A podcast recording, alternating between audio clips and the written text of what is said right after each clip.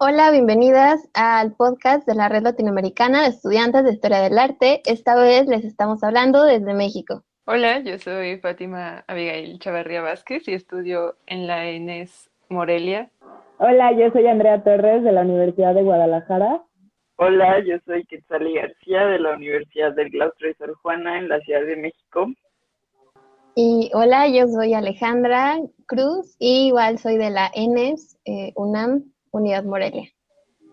Y bueno, pues este podcast va a tratar de el arte y la muerte, ¿no? Cómo hay esa, ese vínculo con las imágenes y cómo esas imágenes también eh, tienen dentro de sí un significado de duelo y pues que de cierta manera esas imágenes son un limbo entre la presencia y la no presencia, ¿no? ¿Qué opinan? Pues creo que las imágenes nos ayudan a tener este vínculo con la muerte y a propósito del Día de Muertos queríamos hablarles, compartirles un poco de cómo en nuestro país, que es México, realizamos este vínculo con la muerte y el arte. Yo creo que aquí en México, con esa diversidad que tenemos, tenemos como un montón de ritos y como de formas y manifestaciones y performance en las que llevamos a cabo esto, ¿no? Esta representaciones y estos simbolismos y significados, ¿no? De el arte y la muerte.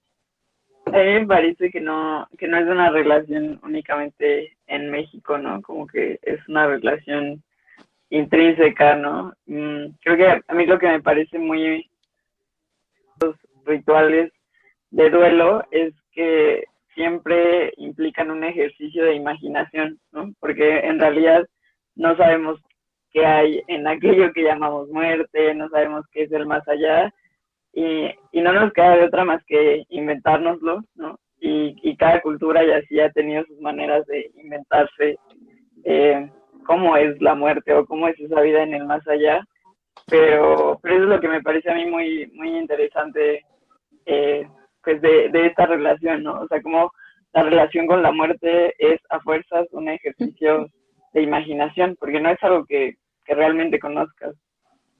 Claro, y, y todos tenemos como una, una visión muy diferente, a pesar de que sea una, una celebración que, pues como dices, no es exclusiva de, de México, pero que en México es algo que tomamos muy en serio, eh, pues cada quien tiene una, una visión muy diferente respecto a, a cómo nos tomamos la muerte, ¿no? todos lo podemos representar de diferentes maneras y bueno, pues en realidad tenemos mucho de dónde sacarle al tema, ¿no? Siento que cada una, o sea, como que todos tenemos una necesidad, ¿no? Como de honrar a quienes no están o quienes ya no están presentes como físicamente y pues eso ha dado pie a, que desde siempre haya habido rituales, ¿no? Eh, y de cierta manera pues que simbolizan al cuerpo, ¿no? al cuerpo vivo, que ya no es cuerpo vivo, pero parece y parece que sí lo es. Sí, sobre esto, o sea, también relacionándolo con, con nuestro campo, que es la historia del arte, eh, pues es muy interesante la, las primeras cosas que consideramos arte nosotros, en realidad son, o sea, como que pertenecen a, rituales antiguos sobre la muerte, ¿no? O sea, pienso en Egipto y las pirámides egipcias, pues son tumbas de faraones, ¿no? Incluso lo, lo que conocemos aquí en México de arte prehispánico son muchas ofrendas, ¿no? O sea, y en su momento eso pues obviamente no era considerado arte, pero hoy consideramos arte porque en nuestras carreras al menos lo vemos, ¿no? En historia del arte prehispánico vemos esas ofrendas, ¿no? Entonces, esa, esa relación imagen o arte y muerte es súper potente desde siempre. me, me, haces pensar de los de las calaveras, ah, los zompantlis. Y también creo que ese tipo de expresiones o estas cosas de las tumbas se consideran arte porque no era solamente eh, el producir una imagen, sino todo un rito que requería de muchas actividades, como que, que justamente no podemos saber cuáles eran, porque sucedieron en el pasado, solo nos las podemos imaginar, pero podemos suponer que había cantos o algunas de otras cosas que se conservan aún en los ritos actuales, como en los velorios o en las procesiones, que se llevan haciendo desde tiempos inmemoriales para, para sobrellevar la muerte. Ahorita que dices eso de sobrellevar la muerte, este, creo que igual podemos ir entrando como un poco en, en lo que nos habíamos propuesto para, para este podcast, que es como Em, empezar a identificar estas como estrategias simbólicas que se hacen en estos ritos en, diferentes culturas o en la de México em, para, para poder sobrellevar esa muerte, ¿no? Eh, porque justo eh, pensaba en algunas en algunos autores que han, que han abordado este tema de la muerte y por ejemplo Ileana Diegues dice que en realidad eh, los rituales parece que, están hechos como para, para el muerto, ¿no? Como para, para, no sé, por ejemplo, que le dejemos comida, pues para que coma, le gusta, pero ella dice que en realidad muchos de estos rituales en realidad son para, para nosotros poder seguir viviendo, ¿no? O sea, a pesar de esa partida, o sea, parecen para el muerto, pero en realidad son un poco para, para nosotros mismos. Y pues hemos hecho una pequeña como selección de algunas estrategias que nos parecían eh, importantes y que nos pueden ayudar a, a repensar las maneras en las que creamos estos imaginarios acerca de la muerte. Algo que mencionaba Alejandra hace unos minutos era del cuerpo que, que queríamos que estuviera allí, pero que ya no está. Y justamente las estrategias que, simbólicas que, que nosotras vimos, podríamos partir para ellas hablando sobre la simbolización del cuerpo vivo, de hacer presente de alguna forma este cuerpo que ya no está, como poniendo las fotos en la ofrenda aquí en México, em, o el caso de las momias, que es una preservación del cuerpo ya muerto, pero lo queremos tener ahí como una prueba de que existió esta persona. Y sobre todo el valor que le hemos dado a estos elementos, ¿no? Porque, por ejemplo, la, la fotografía fue algo que, pues, de la misma, eh, incluso estuvo esta como, pues, catalogación de la fotografía post-mortem, en el que los, los cuerpos de, pues, nuestros seres queridos eran acomodados y maquillados y vestidos de tal forma que ni siquiera te dabas cuenta de que estabas retratando un muerto, ¿no? Pero era tanta como la importancia y este, este gusto por preservar a las personas en nuestra memoria y pues en nuestro sentir, que se hizo súper conocido y súper famoso y todo el mundo tenía, o sea, una fotografía de, de su ser querido eh, ya muerto y y era como, wow, ¿no? Como lo más que podía tener la familia para, para recordarlo siempre. Que hay, a ver, perdón, pero esto es pregunta para Andrea, a ver si sabe un poco. Que yo también tuve como clase de historia de la fotografía y como que tengo un vago recuerdo de que incluso cuando la fotografía era muy cara, en realidad la gente solo tenía fotos ya muertas, ¿no? Porque pues era como, bueno, es es el último chance que tenemos de tomarle una foto, ¿no? Entonces, no, no sé si tú sepas de eso o yo me lo estoy inventando, pero creo que aún así es como muy interesante, ¿no? Sí, de hecho sí, no estoy 100% segura, pero yo también había escuchado algo así.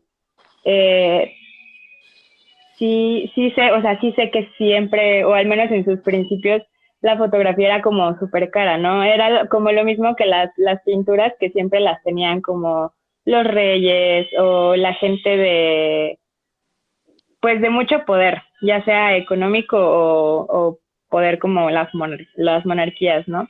Pero sí precisamente, ajá, poder político, efectivamente. pero sí era como, por lo mismo de que era caro, pues como tú dices, era como el último chance que teníamos para poder preservar algo de nuestros seres queridos, entonces era como, pues ya aunque sea muerto, te voy a retratar, ¿no? Eh, para no, para yo no olvidarte, pues me supongo que también para las futuras generaciones no supieran, ¿no? De dónde vienen o quiénes fueron sus, sus ancestros. Me surgió otra pregunta de, o sea, antes de las fotos, pues obviamente, ¿no? O sea, ahorita hablamos como de las fotos y de la imagen y lo que se nos puede venir a la cabeza es la fotografía o el video, ¿no?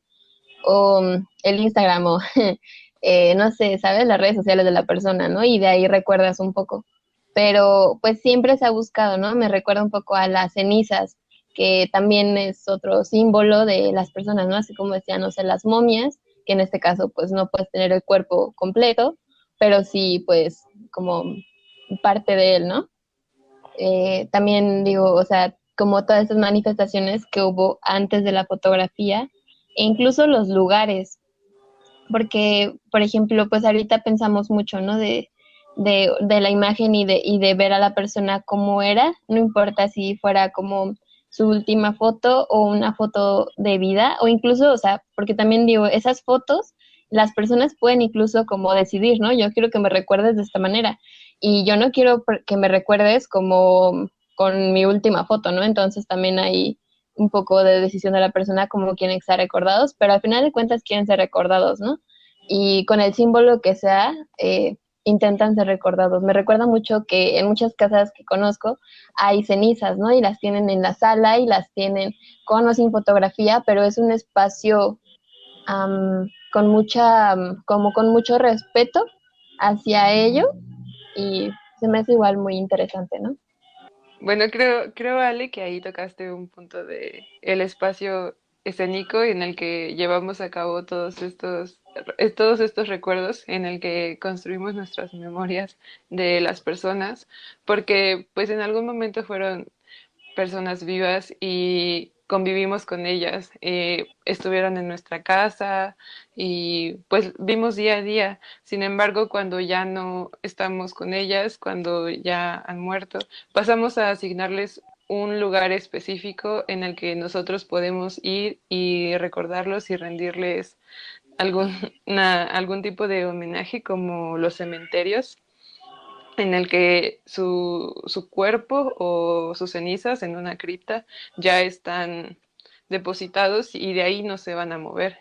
Ahora el tránsito es nuestro, de nuestro hogar, donde antes convivían, hacia solamente ese lugar. Es también un espacio en el que solo existimos con, e, con, esa, con ese recuerdo pero también existen ahora los altares que están más cerca de nuestra casa, eh, ahora en Día de Muertos.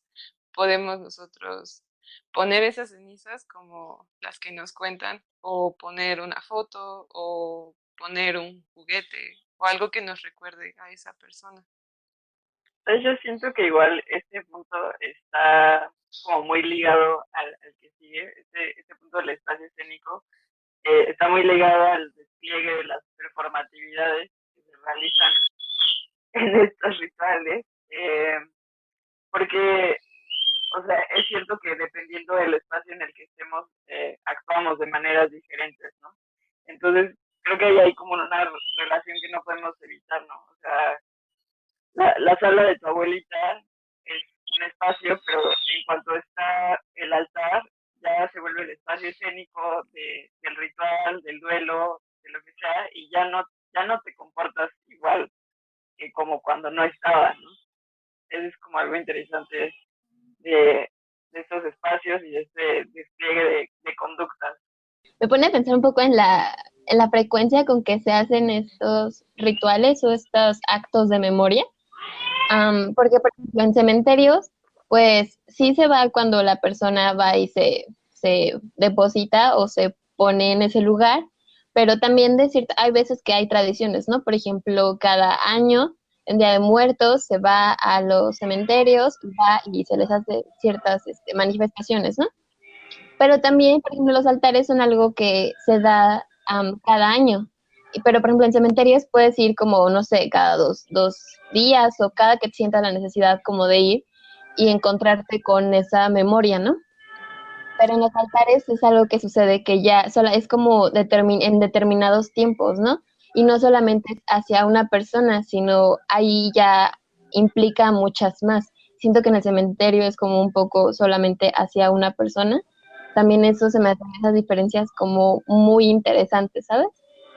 Claro, porque justo como lo dices, ¿no? Eh, ir al cementerio a visitar la tumba de tu, de tu ser querido, pues lo puedes hacer casi cualquier día, ¿no? Hay gente que incluso va y como que le celebra el cumpleaños o el día en el que fallecieron también van a las tumbas, pero eso del Día de Muertos lo hace, yo siento un poco más especial porque encima son pues dos días, hay gente que incluso festeja casi cuatro días y, y tienen sus, arreglan sus altares, les, les sirven como pues toda la comida que le gustaba a, a estas personas, los objetos que solían eh, portar siempre, no sé, pipas, eh, cigarros, cualquier cosa que, que sea un elemento que les recuerda a estas personas, pues esos, esos días que, que celebran eh, pues el Día de Muertos, este, los vuelven como súper especiales, ¿no? Porque incluso siento que las, las familias sienten que pues que están están con ellos, ¿no? Están en su casa, es como si se sintieran acompañados por el hecho de poner estos altares. Siento que en general, por ejemplo, el funeral, o sea, si nos vamos un poquitito más atrás antes de memoria, en, cuestión duelo, el funeral siento que es un espacio de performance, ¿no? Desde donde posicionan el féretro, desde, ¿no? desde los participantes, desde cómo se dan los tiempos, ¿no? De que ya hay toda una planificación y de que un día se vela o dos, dependiendo eh, lo que, ¿no?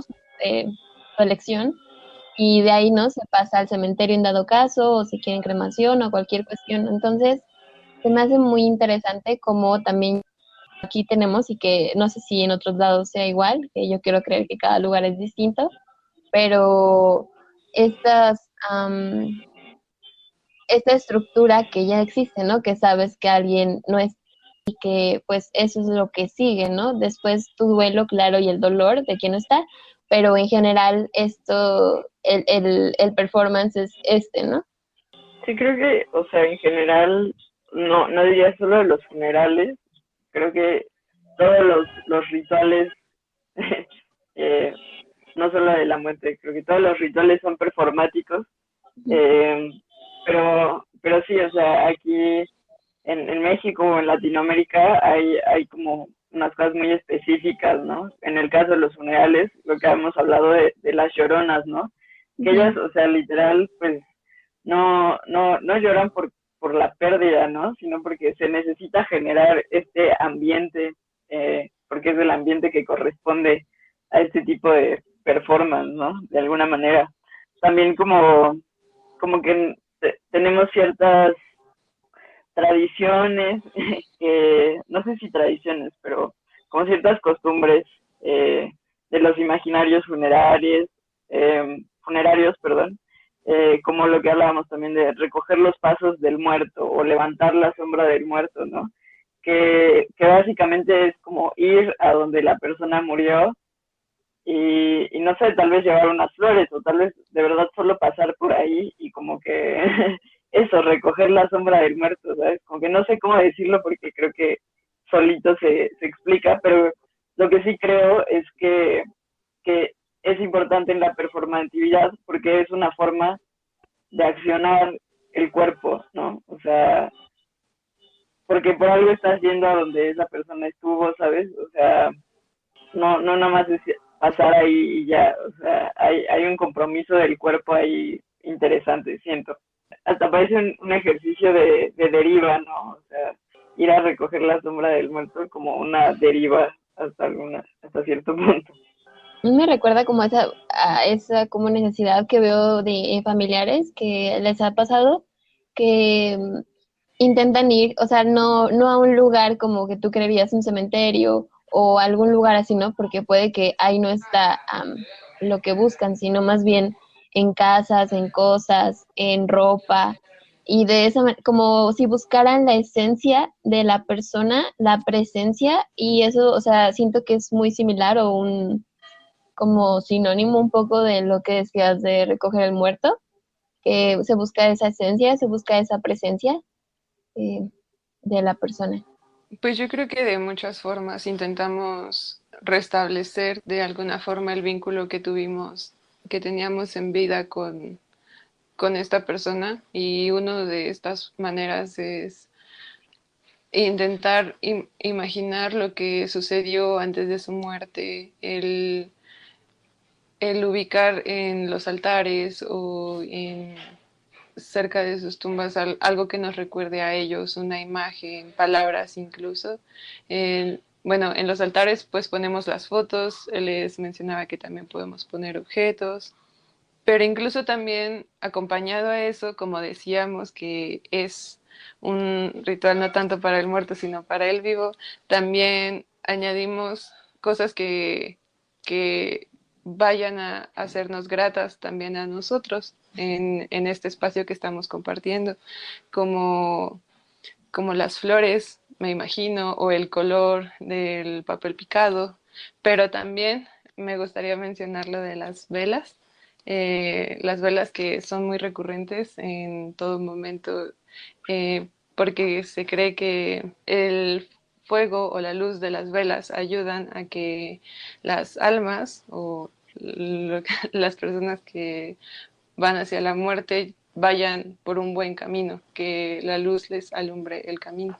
Y en este caso, en Día de Muertos, es que puedan igual, como que llegarnos, saber cómo a dónde llegan y, que siento que es como, como si se, como si se hiciera de cierta manera un portal, ¿sabes? De que en estas fechas las personas pueden retornar, venir, visitar, ver qué onda, cómo estás, cómo va todo en la vida y, y, ya, ¿no? Es un espacio en el que se como que comparten y luego ya, ¿no? Se vuelven a ir. Siento que esta es como un poco, ¿no? La dinámica que se, que se da o que se piensa, ¿no? Sí, definitivamente creo que el, el embrollo del Día de Muertos es que los familiares vengan a la casa y se sientan pues en su casa cómodos y de hecho existe esto de que deshojas una flor de cempasúchil en los pétalos y desde la puerta de tu casa vas haciendo un caminito hasta la mesa donde está la ofrenda y así ellos pueden llegar, saber hacia dónde ir.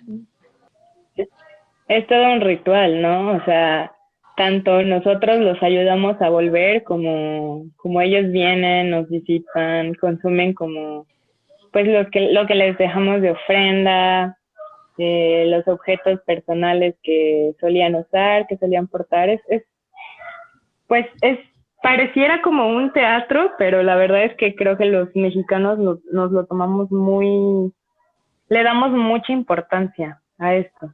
O sea, es como si esperáramos casi todo el año para, para poder eh, pues reunirnos otra vez con, con nuestros seres queridos yo creo que ahorita que dices eso, parecía como un teatro, pero nosotros no lo tomamos en serio.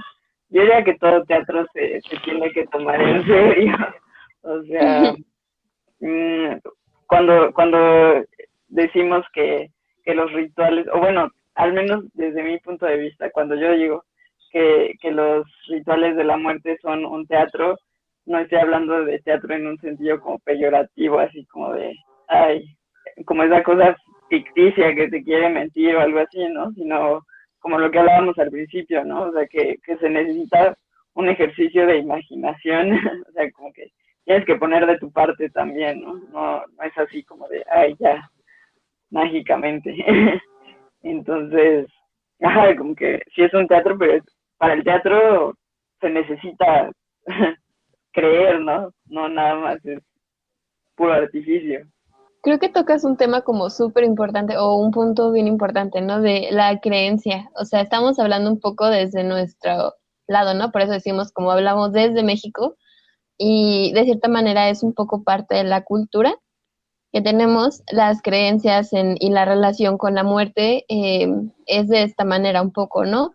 De, de, ciertos rituales, de ciertas cosas, de ciertas, no sé, de los cementerios que se va y las tumbas, ¿no? La, el cuidado que se les da, eh, todas estas cosas, ¿no? O por ejemplo las velas y la comida y la importancia, ¿no? De, hacer un buen mole o de ponerle, no sé, su cervecita o lo que quisieran eh, tomar, ¿no? Y así.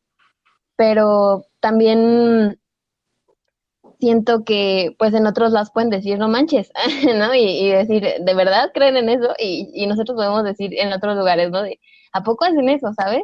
Entonces siento que es parte de la riqueza que a veces, o sea, y no, no, quiero decir que todos los mexicanos, porque incluso entre nosotras, ¿no? O sea, nosotras festejamos, o no festejamos, sino más bien conmemoramos la fecha de manera muy distinta, e incluso puede que no la conmemoramos porque no es parte de lo que creemos, ¿no?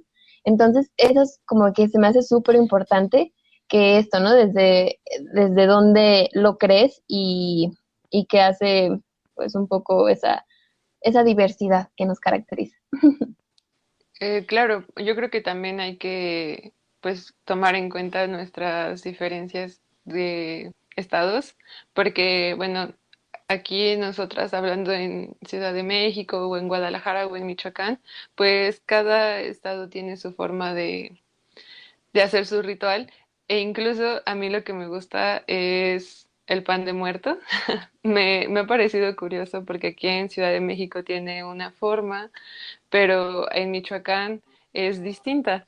Aquí en la ciudad eh, tiene huesitos, es como un medio círculo y tiene huesitos arriba, pero en Michoacán la forma del pan de muerto es, es un cuerpecito.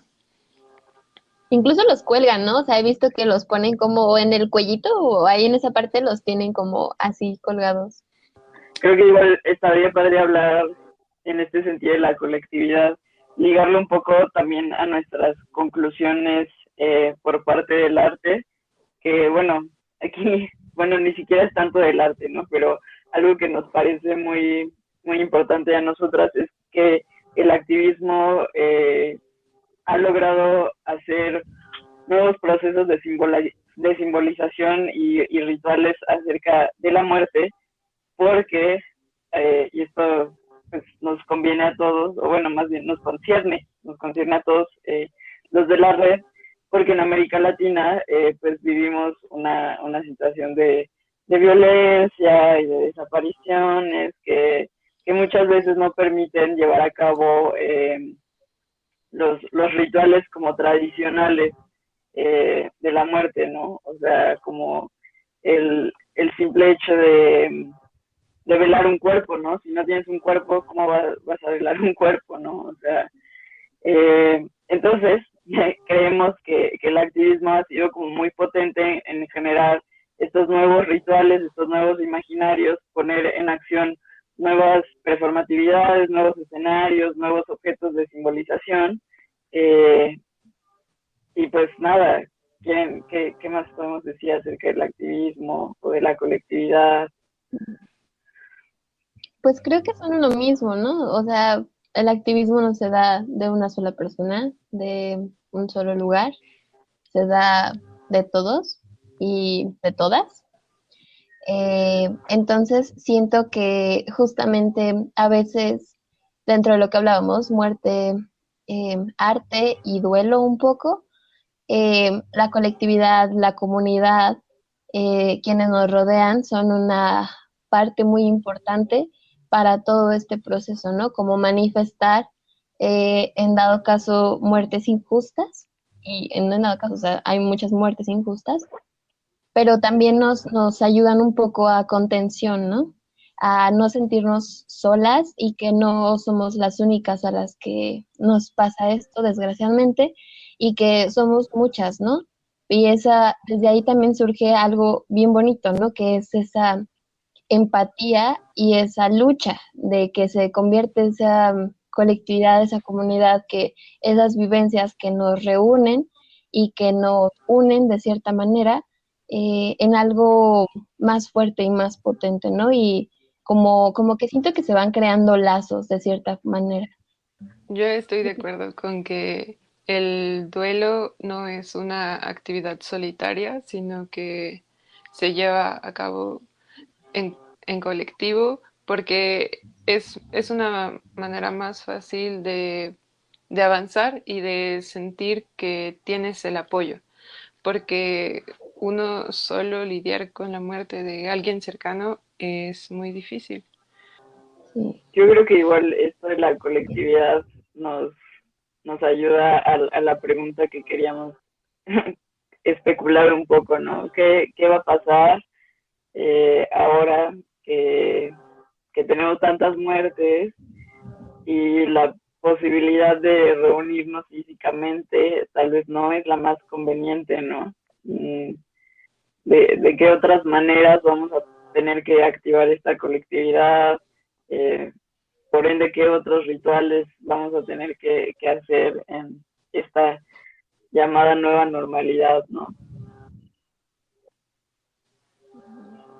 Y lo hemos visto un poco, ¿no? Que se, tiene esa necesidad de reunirnos, o sea, de estar unos con otros y apapacharnos, ¿no? Y, y que ahorita, ¿cómo justamente lo haces, ¿no? Y incluso podemos, lo que pensábamos un poco entre nosotras era, pues, ciertos rituales o ciertas cosas que se han dado a lo largo del tiempo y que nos ayudan, ¿no? Por ejemplo, no sé, eh, las velas, ¿no? Desde donde estés puedes acompañar a la persona a iluminarla, o sea, ciertas cosas que puedes hacer a distancia que no necesariamente la persona sabe que estás ahí, pero también es de cierta manera un poco de cuidado de no estar juntos, ¿no? De esa, de tú me cuidas, yo te cuido y, y te acompaño y te acompañaré en tu dolor y te acompaño y te acompañaré en este proceso de duelo y de memoria, eh, pero también cuidarnos, que justamente creo que es lo que ahorita está sucediendo, ¿no? De qué manera nos cuidamos y nos acompañamos a distancia. Creo que también aquí se vuelve otra vez muy importante el, ejercicio de imaginación, ¿no? Porque pues es evidente que tal vez no, no, por ejemplo, ahorita nosotras no estemos juntas, pero pues tenemos que poner de nuestra parte para, para imaginarnos que es así, ¿no? Y de repente siento que tal vez eso es lo que, hemos perdido esta capacidad de imaginación tal vez y, y no sé, por eso la, las personas a veces siguen como tan uh, empeñadas en, seguir ciertos rituales, ¿no? Porque ya, o sea, hay, yo siento que a veces ciertos rituales ya caen más bien como en una inercia y, realmente ya no están activando todo lo que se supone que deberían activar en un principio, ¿no? Y, creo que es, al menos desde mi punto de vista, un, un buen momento para plantearse otras maneras de, de activar estos rituales y estos imaginarios. Sí. ¿Con qué se quedan un poco? Pues siento que, por ejemplo, el estado cercano de familia, o sea, los altares es algo es, o sea, llueve, trueno, relampague, se hacen y pues realmente son ocupas como salir, ¿no? Y, y, simplemente en tu casa, ¿no? Es comprar las flores, el papel picado eh, y pues la comida, ¿no? Y el pan de muerto en dado caso. Eh, o también he visto de mucho, ¿no? El chocolatito y el pan de muerto, cosas como más de, la época, como comidas de la época, ¿no? Más típicas, por así decirlo. Pero sí veo que hay una presencia eh, importante de, ejercer memoria, ¿no? Y ahora más que nunca, ¿no? También porque, pues por lo mismo de la situación que ha estado muy, muy difícil, pues desafortunadamente creo que es muy fácil encontrarte con alguien en la calle que haya perdido a un familiar o un ser querido, eh, pues por lo mismo, lo mismo de la situación. Eh, ya no tanto que sea por violencia, sino pues por la pandemia. Eh, entonces creo que esto de poderlos, poder honrar a nuestros eh, a nuestros seres queridos desde nuestra casa, pues también es muy importante porque, pues en, principio, porque realmente no, no nos es tan fácil poder salir de casa. Eh, no es lo recomendable y en muchos lugares pues se han cerrado los los cementerios no están abiertos al público, precisamente porque esta fecha, al ser muy importante para nosotros los mexicanos, pues también conlleva el riesgo de que pues mucha gente quiera visitar las tumbas de sus seres queridos y pues simplemente no se recomienda. Entonces creo que esto de poder hacer los altares en nuestras casas nos permite pues al menos sentirnos más en cercanía de aquellos a quienes perdimos. Y pues bueno, es, es creo que es con lo que me quedo, ¿no? Que a pesar de que este año vaya a ser diferente y quizás difícil para muchos, pues tenemos la oportunidad de desde casa eh, seguir recordándoles. Recuerdas a esto que decíamos, ¿no? De que la memoria es la única relación que podemos tener con, con quienes ya no están. Lo importante que es el arte para, para recordar, para, para traer presente, ¿no? A las personas eh, y no precisamente un acto de, de como de sufrimiento, ¿no? Sino un acto de conmemorar a quienes no están y el arte creo que eso es algo que, nos da y que nos que una gran herramienta, ¿no? De, de mil y un maneras que podemos recurrir a para, para que nos ayude, ¿no? A, a toda esta memoria y todo este duelo que, que se llega a tener y más en estos momentos. Pues ya nos estamos acercando al final. eh, y les hemos preparado una, les hemos preparado una sorpresa que Fátima nos va a hacer el favor de leer. Sí, pues me dediqué a escribir una calaverita literaria para la red. Entonces, pues ahí les va. Eh, convencidas de una gran idea, buscamos invertir América. Algunas daban conferencias, charlas y otras hacíamos podcasts. De la muerte anduvimos sin cuidado, aunque la huesuda sí que nos reconocía, y de lo anterior conmovida, se hacía presente en cada imagen que veíamos. No fue suficiente el momento mori con los cráneos y las velas. Las estudiantes fijamos nuestra atención minuciosamente en las telas. Texturas, luces y colores, y matices en la historia alejaban de nuestras mentes los tenores y la eminencia de un final. Artificios, metafísicas y signos nos ilusionaban con la inmortalidad. Sin embargo, un día la huesuda notó el gran desorden de su colección. Tenía momias, esculturas y más objetos de tradición de todos los pueblos que le rendían devoción. Viendo esto, decidió salir en busca de alguien conocedor en arte, conservación, historia y restauración. Ya en la Tierra, con la geografía se tornó confusa, andaba sin clara orientación. Su esqueleto no lo sentía, pero la brújula le decía que iba de abajo hacia arriba.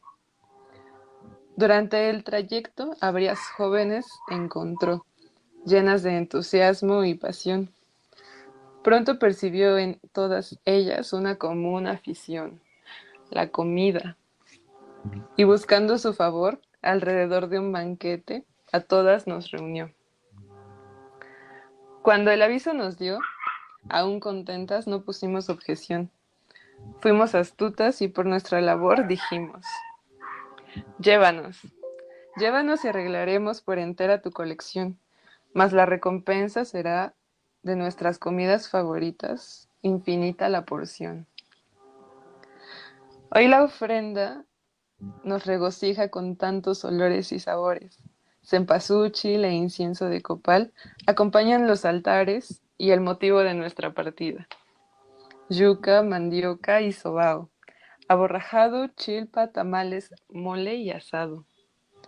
Desde acá, harto felices estamos, pues al final sin fronteras de toda la cultura, la barriga nos llenamos. Ay, qué bonito. Muchas gracias. Sí, con mucho cariño para todas. Bueno, pues ahora ya solo queda despedirnos. Bueno, muchas gracias por escucharnos.